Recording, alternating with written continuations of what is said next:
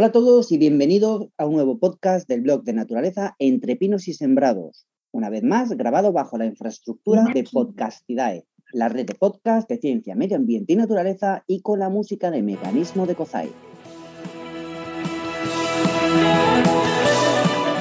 Hoy vamos a hacer una tertulia con el equipo de siempre. Jorge Falagán, biólogo. Jorge, ¿cómo estás? Muy buenas, aquí estamos. Xavier González, veterinario de un centro de fauna, de, fauna salvaje. Buenas, ¿qué tal? Y Josep Melero, también biólogo. ¿Cómo estás, Josep? Perfecta, muy bien.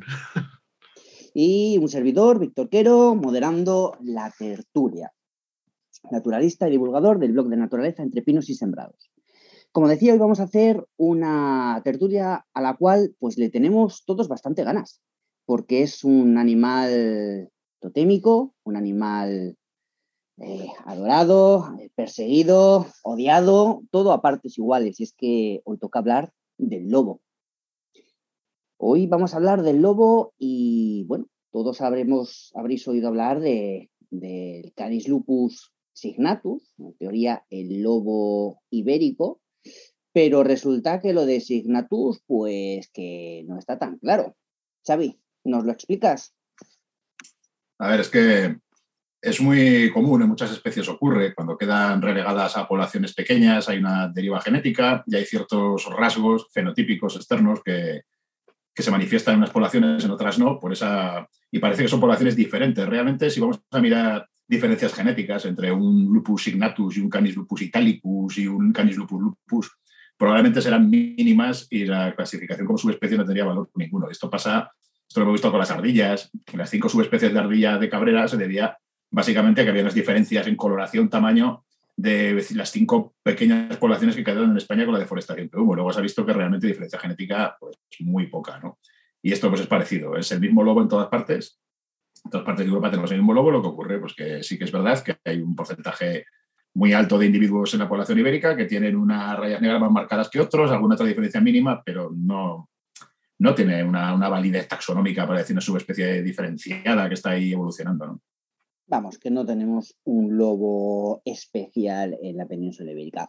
Uno de los rasgos que comentan que son identificativos de, la subespecie Signatus son las rayas que recorren el, antebrazo, en las patas, pero que si luego nos vamos a ver un lobo, pues lo que tú comentabas, Italicus, vemos fotos de mm. Italicus, pues que también las tienen. Sí. Jorge, tú bueno, esto, esto... de ver lobos.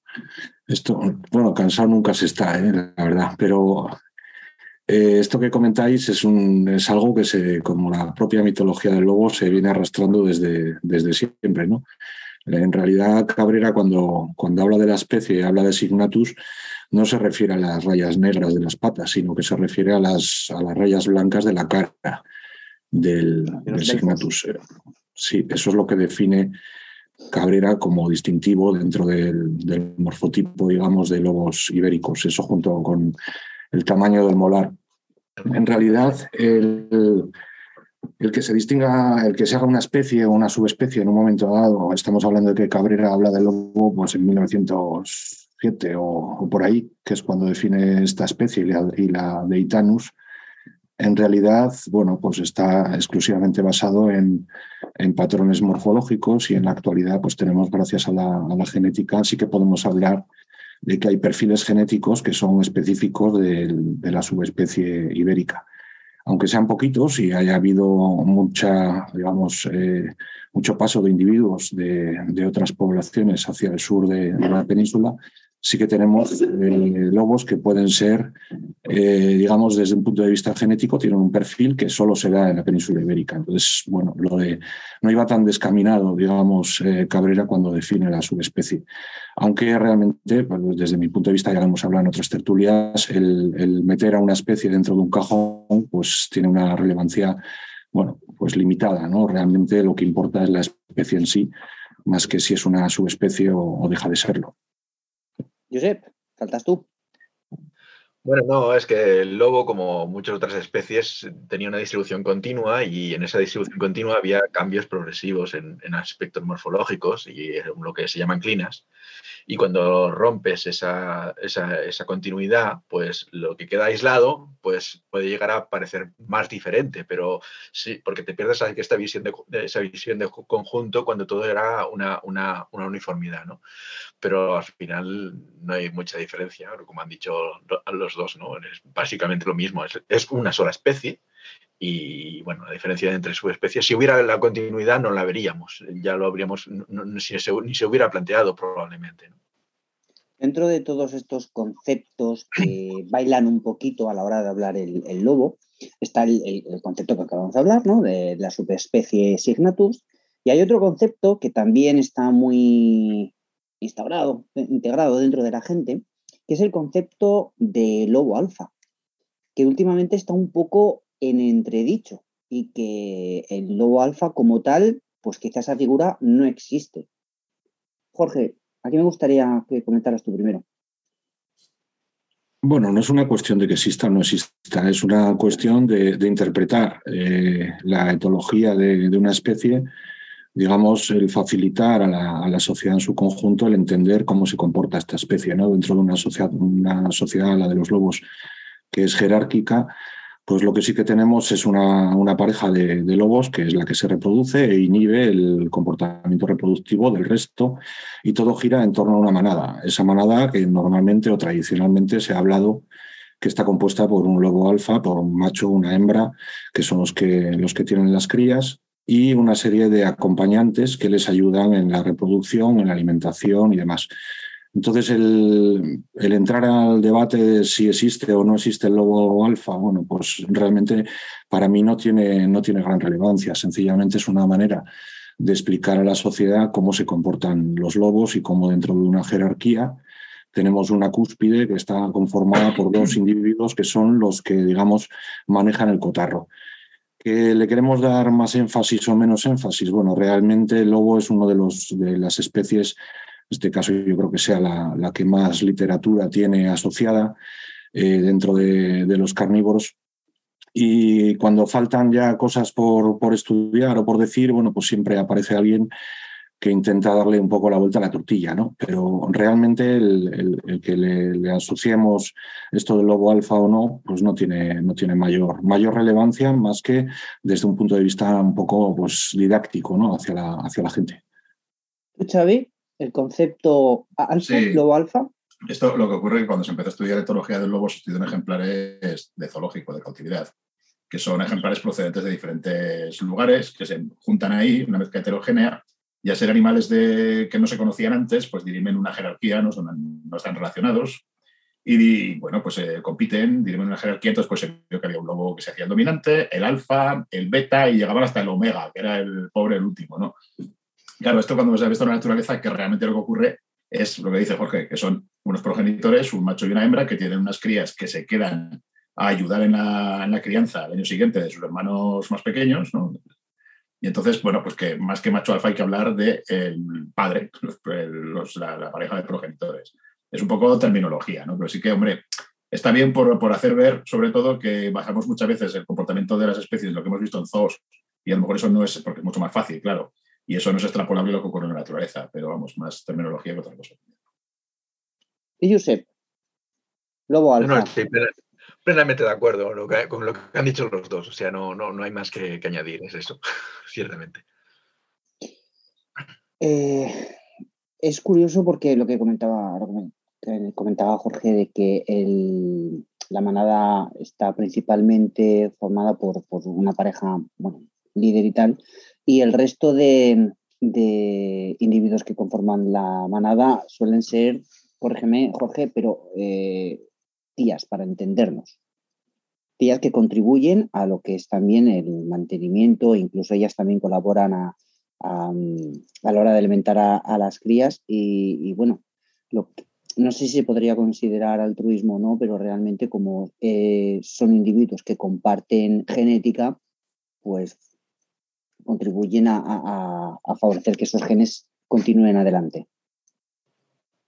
Bueno, comparten genética, pero comparten recursos. Quiero decir que es más sencillo. O sea, el tamaño de manada es algo, algo fundamental cuando se habla de lobos, sobre todo en, en la península ibérica. Hay gente que, que tiene en la cabeza como que te puedes encontrar una manada de 20 lobos. ¿no? En realidad, las manadas de lobos en, en la península ibérica pues normalmente están compuestas por cuatro o cinco ejemplares nada más.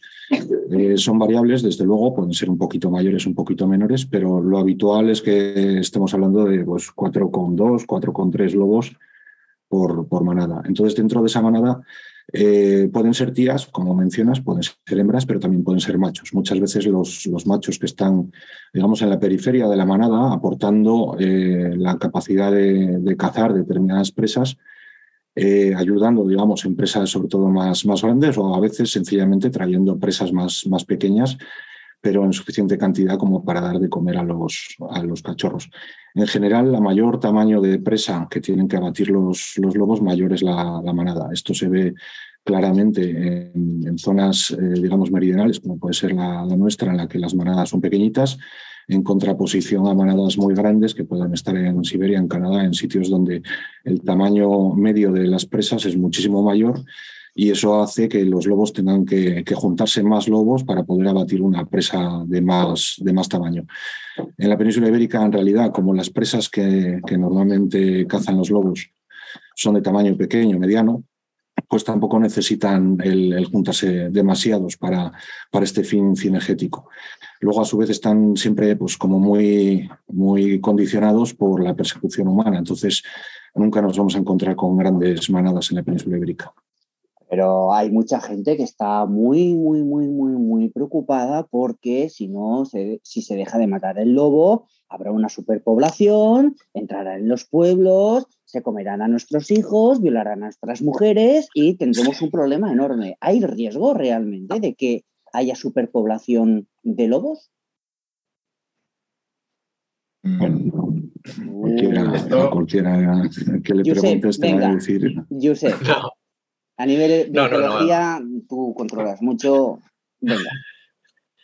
No, hombre, no, no, no, no, puede haber superpoblación de lobos nunca porque los lobos son un animal eh, territorial que mantiene un espacio para, en el que puede conseguir las presas que necesita y excluye a los otros lobos que pueden entrar allá. O sea, todas las otras familias de lobos que intenten entrar en su territorio serán expulsadas. Por tanto, ellos solos ya eh, mantienen la densidad máxima que pueden, puede admitir el ecosistema y no, y no serán más, porque no, no caben más y simplemente es eso.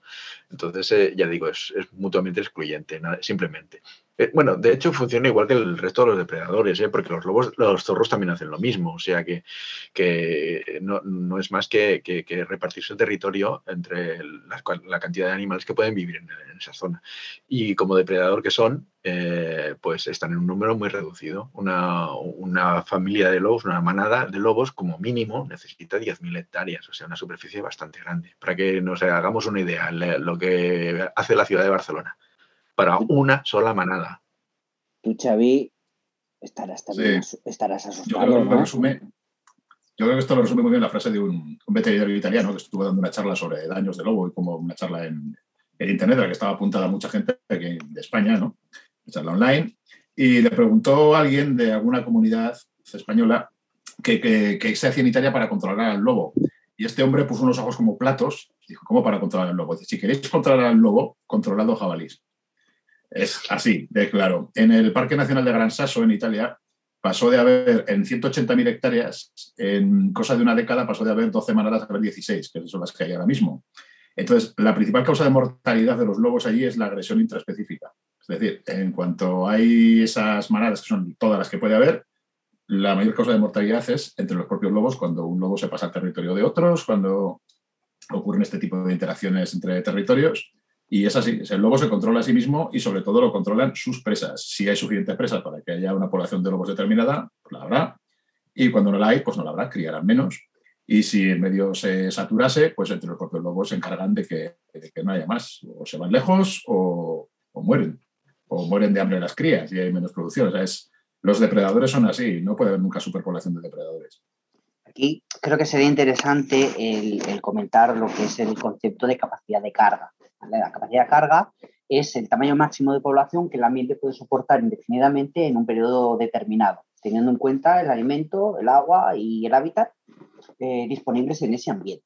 ¿vale? Viene a ser la cantidad máxima de una especie que puede soportar un ecosistema en función a los recursos del lugar. Pero es curioso porque en el caso del lobo, ya no es solo la capacidad de carga de los recursos, sino también la capacidad de carga a nivel social de aceptación de la gente de cuántos lobos están dispuestos a tener cerca suyo, por decirlo de alguna manera. Tú, Jorge, que estás en zona lobera, eh, ¿lo vives esto? Siempre, siempre pienso en, lo mismo, ¿no? Según a quien le preguntes, te va a decir que hay muchos lobos o, te va a decir que hay pocos. En realidad ya lo habéis mencionado, o sea, cualquier depredador apical nunca puede haber muchos, por definición. Entonces, si le preguntas a un ganadero que está sufriendo de vez en cuando ataques de lobo y no sé qué, pues te va a decir siempre que hay muchos. Si le preguntas a, alguien que no tiene nada que ver con el lobo y que le parece un bicho mitológico fantástico que está por ahí, siempre te va a decir que hay pocos. Yo siempre suelo hacer una pregunta a la gente que me dice que hay muchos lobos, es cuántos has visto el último año. Eh, habitualmente la gente que me dice, hay muchísimos lobos, muchísimos lobos, le preguntas cuántos has visto el último año y te dice que uno o dos, en el mejor de los casos. Entonces, realmente si algo hubiera mucho, mm, se vería. Y, y, no se ven. Y si no se ven, es por varios motivos, ¿no? Aparte de ser nocturnos, aparte de ser esquivos, es que realmente hay poquísimos lobos. O sea, la densidad de, lobos que hay en un territorio gigantesco obliga a que no los veas. Incluso gente especializada que nos dedicamos a intentar verlos, no los vemos. O sea, yo puedo hacer 10 esperas seguidas a ver si veo los lobos. Habrá gente que dirá que soy un inútil. Bueno, pues tal vez lo sea. O tal, tal vez llevo 30 años detrás de los lobos. Puedo hacer 10 esperas y verlos una vez. O sea, realmente sabiendo dónde están, yendo a la hora, eh, utilizando medios ópticos y puedo ir a 10 esperas y ver lobo una vez. Entonces, realmente el, muchos o pocos es exclusivamente un matiz social.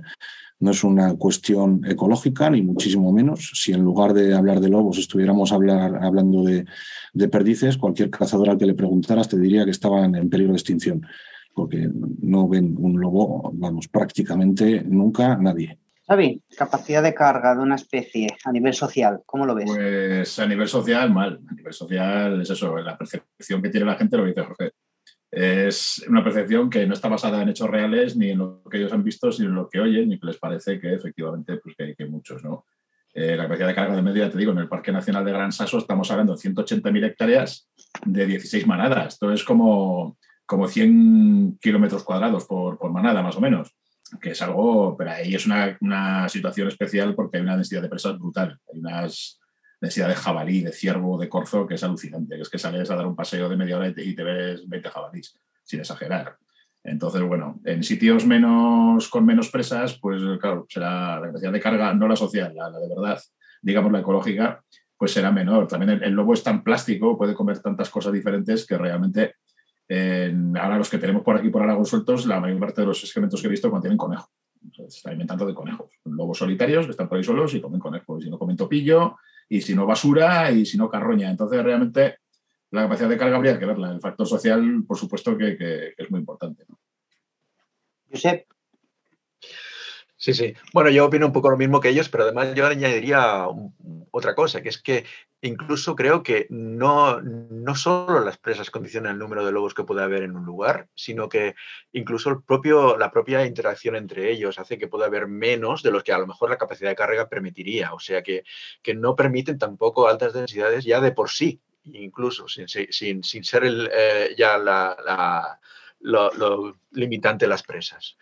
Eh, pero bueno, aparte de eso, lo que estabas comentando a nivel social, pues para un ganadero uno ya son muchos. O sea, si en Aragón hay cuatro o cinco lobos, con lo grande que es Aragón, y ya dicen que son demasiados y que no lo pueden soportar, pues ya me dirás tú, ¿estamos hablando de qué? Es curioso porque eh, realmente los cazadores deberían verlo como un aliado y es que elimina, el lobo elimina a los individuos débiles o enfermos, dejándolos fuertes y bien desarrollados, que son precisamente los que sirven como trofeo. Ya no es que no compitan por el mismo tipo de presas que los cazadores, es que les filtran los ejemplares dejando los que ellos quieren. ¿Sabe? Pues mira, hay un, hay un dicho que tenemos que si no dejas que haya grandes depredadores controlando las poblaciones de herbívoros, lo harán los pequeños. Los pequeños son las bacterias, los virus, los hongos, etc. Todo lo estamos viendo ahora. Ahora tenemos en Teruel un brote de sarna brutal en Cabramontes que con lobos no hubiera ocurrido. Va a morir, pues están muriendo ya muchísimas cabramonteses. Cuando, fue cuando esto mismo ocurrió en Cazorla hace muchos años, murió el 80% de la población de cabramontes. Esto, en un entorno con lobos, que esos individuos debilitados son suprimidos, con lo cual ya no contagian, pues no ocurre. Entonces, si los cazadores están en contra de los lobos a veces porque dicen que, van a quitarles presas, realmente les van a quitar eso, las presas más enfermas. Y luego, si no tienes lobo, lo que va a ocurrir es que te va a morir el 80% de las presas, sean buenas o sean malas, sean fuertes o no, y ahí se va a perder muchísimo dinero. Hay pueblos de, de Teruel ahora mismo que, se cobra bastante de, de cazar cabramontés, ¿no? Entonces, la pérdida económica es, es tremenda por no tener unos depredadores en. Jorge, tu opinión. Totalmente de acuerdo. lo que pasa que o sea, hay que partir de un, principio, ¿no? Y es que los lobos, desde mi punto de vista, siempre han, han estado sujetos a una presión por parte de, los hombres tan brutal que seguramente no son capaces de cumplir parte de sus funciones ecológicas como es esta de, de mantener eh, las poblaciones de herbívoros en, sus condiciones más, más saludables. ¿no? Esto sí que se da en, determinados sitios en los cuales, como puede ser la culebra, puede ser Riaño, pueden ser otros, otros lados en los que la densidad de lobos es bastante, bastante más elevada o más acorde, mejor dicho, con la capacidad de carga del medio y les dejamos cumplir con sus funciones ecológicas, no porque queramos, o sea, no porque la sociedad quiera, sino porque eh, directamente no se abaten tantos ejemplares como en otros territorios. Eh, los lobos hay que pensar que tienen una mortalidad bestial, sobre todo el primer año de vida. Eh, pues, normalmente pues puede quedar uno de cada, de cada cuatro cachorros, como mucho. Entonces mueren muchísimos durante los uno o dos años iniciales, iniciales de vida y luego están sujetos siempre a una, a una presión por parte de, la caza, estén protegidos o no, eh, bestial. Entonces, eh, realmente sus funciones ecológicas en, un sitio como España nunca llegan a desarrollarse todo el potencial que podrían tener y demostrarnos a, toda la sociedad su, capacidad reguladora, en, este caso pues de, ejemplares jóvenes, enfermos u otros que sí que se da en ambientes más, más naturalizados. Josep, faltas tú. Bueno, pues eh, es que el ejemplo está clarísimo. Eh, los, los, ciervos de la culebra eh, son, son, una reintroducción. El ciervo se extinguió en la culebra y trajeron uh, ciervos de, Toledo y los lobos los seleccionaron y ahora son los más grandes de, toda la península ibérica con mucha diferencia. O sea que está clarísimo el efecto que tiene el lobo sobre, sobre sus presas, seleccionarlos y de una manera eh, brutal. O sea, en este caso ha conseguido pues eh, tener uno de los ejemplares más grandes de toda la península con la mejor cornamenta, porque se tenían que defender del lobo. Y en cambio, los lobos, eh, los, los, ciervos cazados por, por, cazadores, pues acaban teniendo pues, una cornamenta deficiente, a no ser que les den alimentación suplementaria en las granjas cinegéticas o mil cosas ¿no? que les hacen. O sea que, que bueno, eso está claro que, que, la selección que hace un depredador sobre su presa, un depredador específico como el lobo, que además selecciona muy bien y sabe perfectamente cuál es la presa débil y a, cuál se tiene que dedicar y no a la más fuerte, pues, pues se nota, se nota esto que comentas de que selecciona muy bien sus presas, eh, de aquí podríamos saltar al tema del lobo y, la ganadería. Bueno, entran en conflicto, pero es que em, mucho de que el lobo ataque al ganado, aparte de lo poco protegido que pueda estar el ganado y tal, que eso pues daría para otra tertulia entera, es que realmente a nivel ecológico desestructurar una manada tiene consecuencias de este tipo. Jorge. Bueno, por supuesto, yo siempre lo comparo con, los padres ¿no? que dejan a los, a los críos de 16 años un fin de semana solos en casa. O sea, en el momento en que faltan los padres, faltan las, estos que, que hablábamos antes, que podemos denominar alfas o no, los adultos, y dejamos a los cachorros, sobre todo los cachorrones del, año, eh, digamos, con una cierta libertad o libertinaje, lo que va a suceder es que se producen las grandes lobadas. Cuando estamos hablando de que matan no sé cuántas, no sé cuántas presas de ganado eh, doméstico, normalmente suele ir aparejado con esa desestructuración de las manadas, por un lado, por una falta de generalmente de, vigilancia por parte del, ganadero y suelen darse habitualmente a finales del otoño, primeros del, invierno, que es cuando estos cachorros grandes están, digamos, aprendiendo a cazar. Entonces es más fácil que se produzcan este tipo de, este tipo de episodios. Pero realmente eh, se tienen que dar una serie de, digamos, de, condicionantes para que exista un ataque en el cual eh, mueran bastantes ejemplares del ganado doméstico. En líneas generales, los lobos lo que van a hacer es matar una única presa. Yo les he visto muchas veces, me he puesto en, esperas viendo cómo, cómo, se comportan los lobos eh, atacando al ganado y realmente van haciendo un envolvente en la cual sustraen una única pieza cuando están, por ejemplo, en, época de, cachorros y aquí paz y después gloria. O sea, se llevan, se llevan esa oveja entre, entre digamos, el, que el pastor está a lo mejor recogiendo el, ganado hacia, hacia el pueblo. Los mastines ya tienen más ganas que otra cosa de llegar a casa y es cuando suelen aprovechar para llevarse una, una presa esto de que los lobos son sanguinarios, de que matan y matan y matan y matan, pues realmente no es, no es verdad. En, determinadas situaciones puede haber un, una hecatombe en la que la inmensa mayoría de las, del ganado va a morir eh, asfixiado por caídas, por, porque se despeña, por cuestiones de este estilo, pero no por ataque directo del lobo, sino porque se genera un pánico dentro del rebaño que lleva a que haya muchas más bajas de las que que, de las que el lobo quiere, quiere provocar realmente. Entonces, Jorge, lo estás diciendo claramente, el lobo eh, no caza más presas de las que se va a comer realmente. Eso ningún depredador lo hace. O sea, en determinadas situaciones en las cuales tenemos un montón de presas que son subnormales, como puede entender a lo mejor un lobo, ¿no? Cuando se encuentra con un rebaño, con presas que son absolutamente tontas, necias, en las que eh, le resulta súper fácil el, matar una y otra y otra, pues puede matar cuatro, cinco, seis seguidas, ¿no? Igual que un perro o un zorro cuando entra en un gallinero y ve todas las gallinas por allí correteando, pues normalmente mata más de las que va a ingerir en, un momento inicial.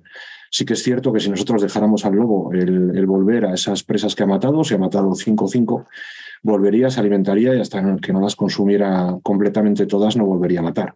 Lo que pasa es que este supuesto no se da. Normalmente cuando se produce este revuelo, esa, esa, matanza, lo que, lo que, sucede es que el pastor inmediatamente recoge esas, esas ovejas o vuelve sobre, sobre sus pisadas e imposibilita que el lobo pueda alimentarse de esas cuatro o cinco ovejas que ha, que batido pero ya digo que estos son casos realmente excepcionales. Los daños que se producen a la cabaña ganadera en este país eh, derivados del lobo son, son mínimos, no llegan en el caso de Castilla y León pues a un 0,03%, en el caso de Asturias en el peor de los casos a lo mejor puede llegar a un 0,8, a un 0, a un 1 incluso por ciento. Realmente el lobo está, está haciendo una afección a la cabaña ganadera irrisoria tanto en, el número de, ejemplares que abate como en, el montante económico derivado del pago de estos, de estos daños. Porque no olvidemos que eh, desde la inclusión del lobo en el, en ahora mismo hace poquito eh, Quiñones, el, consejero de Medio Ambiente de Castilla y León, que se negaba completamente a, firmar la estrategia del lobo y el plan y, ver cómo, cómo, se puede, digamos, minimizar los daños que, que genera a la cabaña ganadera el lobo, se negaba. Ahora mismo el Estado le ha dado 8 millones de euros. Nunca, jamás ha pagado eh, la Junta de Castilla y León más de un millón de euros al año en daños de lobo. Con lo cual ahora mismo tiene 7 millones de, de sobrante, digamos, para poder eh, mantener contenta a la, sociedad en el caso de que se produzcan estos, estos ataques. No contenta, sino dar una retribución eh, lógica, dado que hay un, una pérdida de un patrimonio derivada de una especie silvestre y que todos tenemos derecho a, tener ahí y también tenemos obligación de, de, compensar los daños que pueda, que pueda generar. Eh, perdón, un apunte importante y no me quiero desviar, pero el lobo es patrimonio de todos el rebaño X es patrimonio particular. Pero bueno, lo dejaremos para, para otras tertulias eso. Sí, pero también, también es cierto que, tenemos que ayudar al resto de la sociedad. Igual que, que yo quiero que haya, que haya lobos en, este país, también quiero que haya gente que viva del ganado en extensivo. Eh, entonces, obviamente, si algo produce un daño, eh, el, hecho de que se compense con, mis impuestos me parece estupendo. O sea, nosotros queremos lobos, pero también queremos que se compense a, quien sufre una pérdida, siempre y cuando esa pérdida esté derivada de, digamos, de haber hecho las cosas bien. Si, si lo que estamos haciendo es tirar el ganado en el monte y olvidarnos de él y luego además queremos cobrar, bueno, pues es como el que deja la joyería abierta, ¿no? Eh, obviamente tenemos un seguro para, para, cuando se nos quema la casa, pero eh, si estamos dando con el mechero en las cortinas, pues hombre, igual el seguro nos hace cargo. Yo me parece un tema súper interesante. No me quiero desviar mucho, creo que esto lo, podemos analizar en nuestra tertulia. Eh, vamos a seguir con el mismo punto que estábamos hablando. Me gustaría saber la, opinión de los demás. Josep, en los riesgos de desestructurar una manada. ¿Cómo lo ves? Bueno, un poco lo que ha dicho Jorge. Evidentemente, si, si no ahí están los que saben, pues los que no saben hacen lo que pueden. y, además, pues bueno, pueden, pueden incurrir en, eso, en matanzas incluso más de, las, de lo que se necesita, porque, porque bueno, porque además están acostumbrados a que están adaptados a que sus presas huyan huyan de forma eh, eficaz. O sea, eh, un lobo entra en un grupo de ciervos y, salen corriendo. Y, como mucho pillarán uno, pero entran en un, en un, rebaño de abejas y están todas allá. Entonces eso, pues claro, eso también es, es un poco lo que ha dicho Jorge, ¿no? Que, que, se encuentra con un animal que es tonto y que no sabe reaccionar. Entonces, pues, pues fácilmente lo tiene, lo tiene para, para matar unas cuantas. Eh, y además, si es un ejemplar joven que tiene ganas de, estrenarse en lo que está aprendiendo, pues, pues puede ser que mate unas cuantas, pero no, no es la norma general. Un, carnívoro mata lo que necesita y ya está, no mata más de lo que necesita. Claro, si entra en un redil y, las ovejas están allá quietas y no pueden salir, pues bueno, puede pasar que maten algunas. Pero lo que ha dicho también Jorge, matarán, morirán muchas más por asfixiadas entre ellas que no directamente por el ataque del lobo hay que diferenciar las que son directamente del ataque del lobo y las que mueren por bueno, pues consecuencias de, apelotonarse y asfixiarse entre ellas al, huir. Xavi, ¿faltas tú?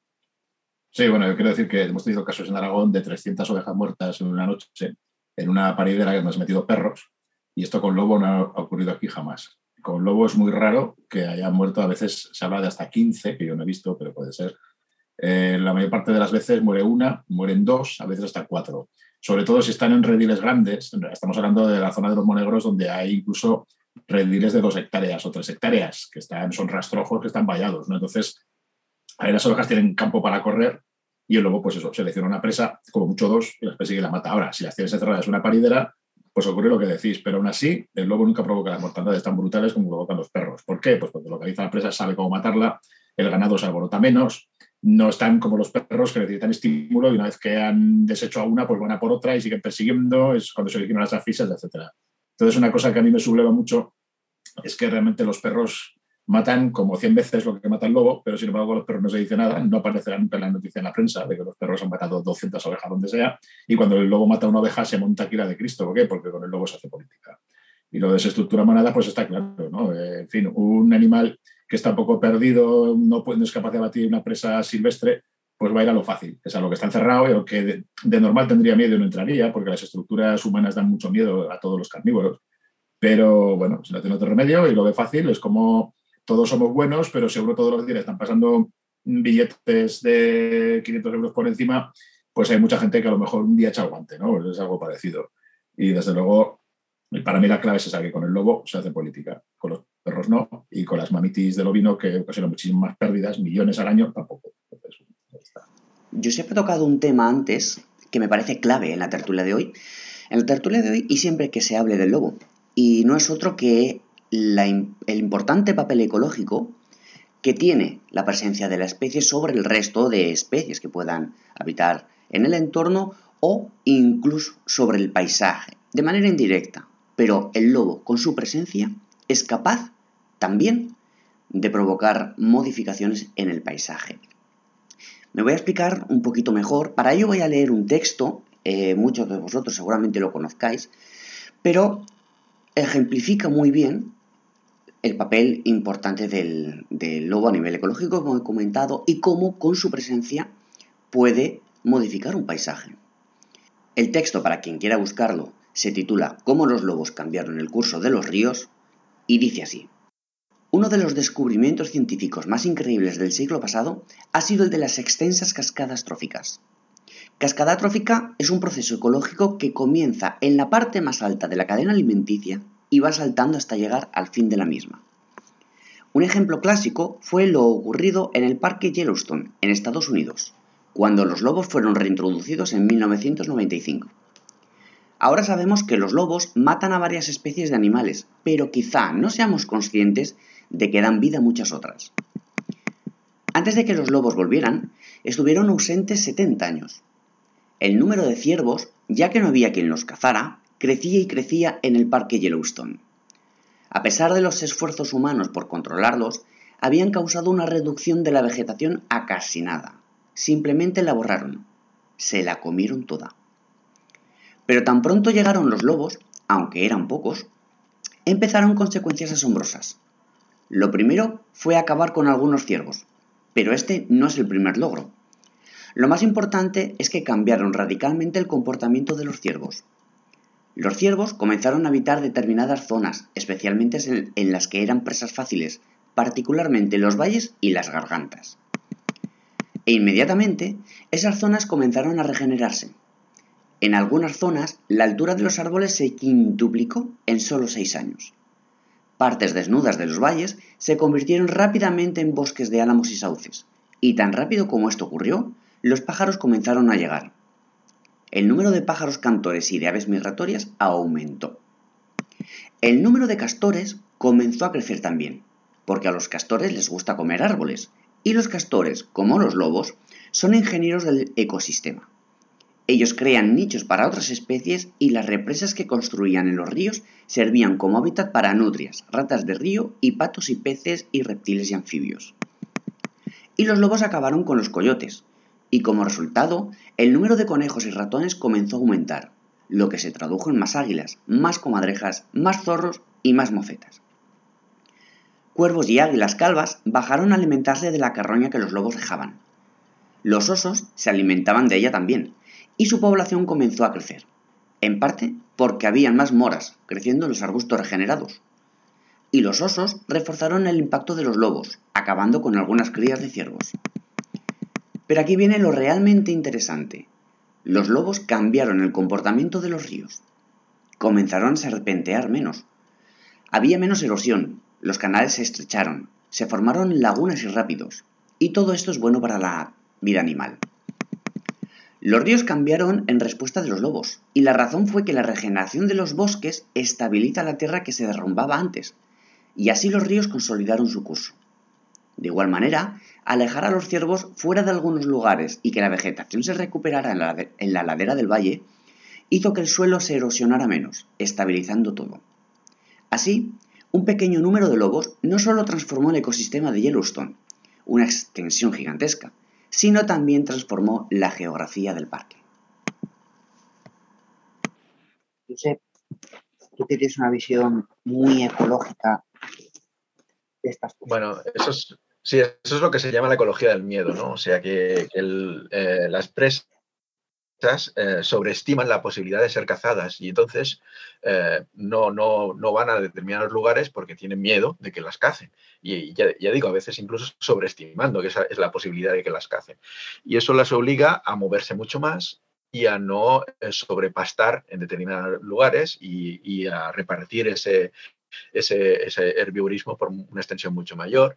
Y, bueno, pues eso es lo que, lo, que, lo que consigue el lobo y lo que también consigue el pastor. O sea, aquí yo quiero hacer un paralelismo. Un pastor de verdad que lleva las ovejas a, pastar, las hace pastar en un lugar, luego en otro, luego en otro, las mueve. Si tú a los animales no los obligas a moverse, eh, tienden al mínimo esfuerzo y se quedan en, lugares que, tienen más querencia, se quedan allí y esos lugares están sobrepastados y otros no están pastados. Y entonces pasa lo que pasa, pues hay la famosa matorralización y luego mm, vienen los incendios provocados por los propios pastores, bueno, por los propios ganaderos, etcétera, ¿no? Pues eso es un poco el, hecho de, no tener a alguien que los obligue a moverse, sea un pastor o sea un lobo. O sea que afecta tanto a especies domésticas como salvajes. O sea, si, si, si en, la, ganadería extensiva las vacas están sueltas por ahí y nadie, se, nadie las obliga a moverse, pues se concentran en determinados lugares y otros no los pastan. En el caso de Yellowstone es vea muy claro, ¿no? Pues el lobo obligó a, los ciervos a no exponerse en los lugares donde, donde eran presa más fácil y eso es lo que, pues, lo que posibilitó todo lo que has leído ¿no? de la regeneración del bosque. O sea, no, no eran solo, solo el efecto directo de, la depredación, sino también el efecto comportamental que originó en sus presas. Esto creo que se podría trasladar en Aragón a los jabalíes y los maíces tenemos unos problemas de daños de jabalíes en el maíz tremendo en los regadíos. Ahora hay más, mucho más jabalíes en los regadíos de maíz que en los encinares, porque el encinar da un fruto poco predecible y en Aragón es bastante duro que da una buena cosecha. Sin embargo, el maíz, pues ahí está todos los años. Entonces, la presencia del lobo haría que los jabalíes que están asentados en esos maíces allí tienen refugio y comida y están allí sin parar, al haber lobo, pues evitarán muchos sitios, se movieran más, hubiera menos daños. Entonces, esto sería importante incluso de cara a la agricultura. Es así. Lo que pasa que aquí se apuesta por el tema de, bueno, de que a los jabalíes controlen los cazadores. ¿Sabéis la frase de Einstein de que el loco es el que repite la misma acción incesantemente esperando conseguir resultados diferentes, ¿no?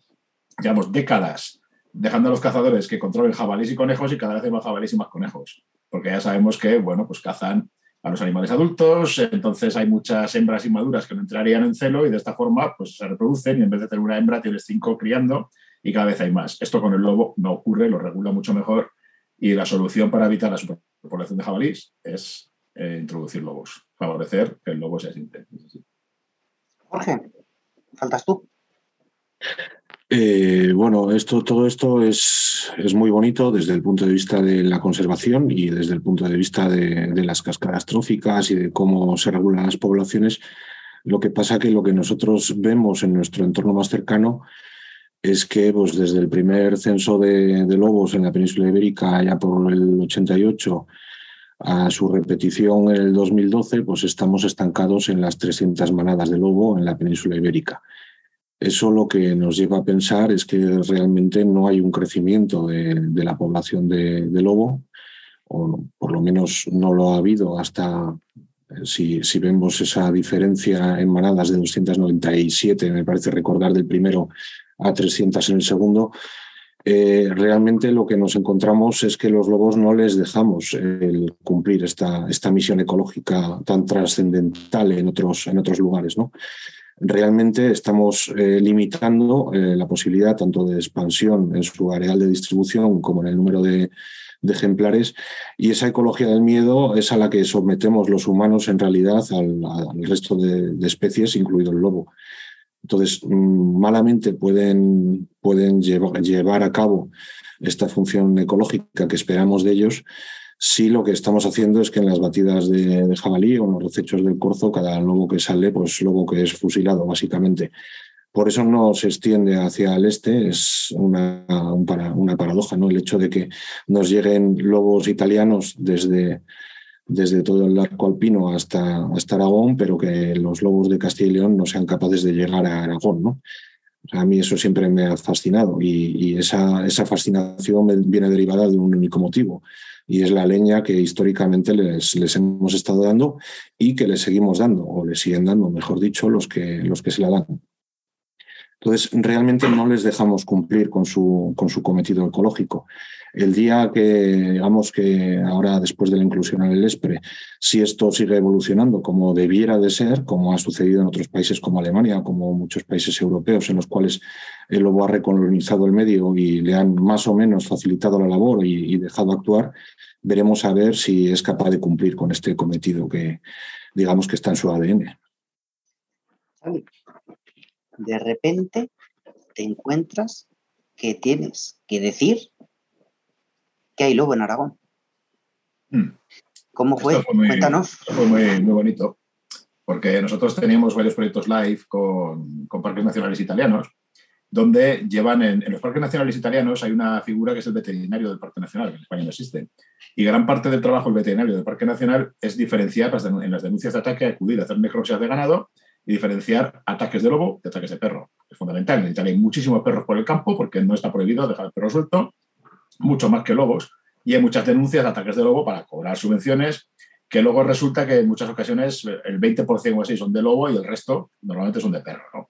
Entonces, cuando estuvimos por allí, pues aprendimos muchas cosas. Los veterinarios que nos enseñaron la diferencia etológica tan importante que hay entre la forma de atacar de un lobo y la forma de atacar de perro. No diferencia de, las lesiones, el mordisco es la separación de caninos, de no sé cuántos, no. Diferencia etológica de cómo mata un lobo, que es el depredador eficiente por antonomasia, con un solo mordisco derriba una oveja, y cómo ataca un lobo, que es un, o sea, perdón, un perro que tiene la capacidad de matar una oveja, pero lo va a hacer siguiendo su instinto y mordiendo aquí y allá de cualquier manera hasta que la oveja caiga al suelo y luego se aburre y va por otra. ¿no? Entonces, una vez visto esto, llegamos y cuando en los viejos tiempos, hasta, hasta que aparece este lobo, que en 2016, 2017, ya, no recuerdo muy bien cuántos años fue, el caso es que siempre eran denuncias de ataque de buitre, porque como aquí no había, aquí no había eh, lobos, pues bueno, pues la gente denunciaba ataque de buitre a ver si caía algo. En la zona osera, curiosamente, nunca hubo ataques de buitre, en la zona de presencia de oso del Pirineo, siempre eran ataques de oso, pero en el resto, al no haber otro depredador, pues el buitre a ver si suena la flota le pagan algo. Pues nunca hubo un ataque de buitre, pero eh, vino un presunto ataque de buitre de Leciniena, a como a 20 kilómetros de, Zaragoza, de la capital, y dijimos, bueno, pues que venga eh, la oveja, por favor, y si puede venir el veterinario que ha dicho que ha visto claramente picotazos de buitre en el cuello de la oveja, pues que venga también y estamos hablando, miramos una necropsia juntos y lo comentamos. Cuando llega esa oveja, eh, inmediatamente la imagen que me viene a la cabeza es la de todo lo que hemos estado aprendiendo con los italianos de cómo mataba un lobo. Era una oveja que la única exclusiva lesión que tenía era un mordisco en el cuello perfecto en la zona de los senos carotídeos, donde el, que es la forma que tiene el organismo de detectar una, un aumento de la presión sanguínea, los senos carotídeos, son unas dilataciones de la arteria carótica con neuroreceptores que informan de que la presión sanguínea va mal. Cuando el lobo muerde ahí, de repente es una presión de como 120 kilos por centímetro cuadrado, todo el sistema se desploma, la deja caer al suelo y ahí ya empieza a comer. Entonces vemos una oveja con esa única lesión ahí. Y entonces, claro, efectivamente, bueno, le ciñen a 20 kilómetros de Zaragoza, como posible, que no hayamos tenido ningún caso de lobo, ni avistamientos fiables, ni ataques, ni nada. Pirineo, prepirineo, zonas buenísimas, y aparezca una estepa cerealista a 20 kilómetros de Zaragoza. Y al final, pues te engañas a ti mismo y dices, hombre, pues será a lo mejor un perro de real escapado que sabe cazar muy bien. Que... Y no. Eh, dijimos, bueno, puede ser un lobo, cuidado. No sabemos, dijimos a, la administración, comentamos a, los técnicos y se pusieron cámaras trampa y efectivamente apareció por ahí un lobo que estaba por ahí. Entonces, pues hemos tenido eh, ataques de este ejemplar, que es el que ha estado asentado por la zona todos estos, ya para cinco años, creo. Y luego pues aparecen otros ejemplares en el Bajo Aragón, en la zona de Cañiz, aparece una loba ibérica, curiosamente se analizaron genéticamente, el lobo de, de los monegros se analizó genéticamente ya cuando apareció al poco los excrementos, era un lobo de genética itálica, la loba del Cañiz era una loba de genética ibérica que yo creo que aprovechó la temporada de la pandemia cuando pues en las carreteras había menos circulación, se cazaba, pero menos, y logró llegar hasta aquí. Es un caso anecdótico, esta única, frente a tres o cuatro ejemplares que han podido venir de, lobo itálico, aparte de Francia, pues tenemos un caso de dos hermanas de loba ibérica que han conseguido llegar hasta Aragón, y una de ellas está ahí, en, sigue afincada en la zona de Alcañiz, donde los ganaderos hacen las cosas muy bien y donde ha habido pues hasta ahora tres ataques en tres años. ¿no? Y siempre por problemas de coordinación, de que alguien se olvida poner el pastor eléctrico, cosas de estas, no es llamativo. Pero sí que lo que quiero decir sobre todo es que es perfectamente, en Italia lo saben de hace muchísimo tiempo porque les va el dinero público en ello, que es muy, pues, muy, muy, muy absolutamente fiable diferenciar eh, desde el punto de vista etológico por las lesiones en la necropsia cuando hay un ataque de perro y cuando hay un ataque de lobo. Si esto no se hace es porque no hay interés en hacerlo yo sé que ahora mismo pues, hay otras comunidades donde se dice que en zona de lobo todos son ataques de lobo, alegremente se está cargando al lobo con culpas que no tiene, se está pagando indebidamente y bueno, pues ellos saben lo que hacen, pero desde luego se puede diferenciar por parte de un veterinario con, un, con una experiencia, se puede determinar perfectamente. Esto me lleva a un debate que me parece súper interesante y es cuando detectamos presencia de un lobo de la especie, de un individuo, en un sitio donde a priori no hay, no forma parte de su área de distribución, de su presencia, ¿qué?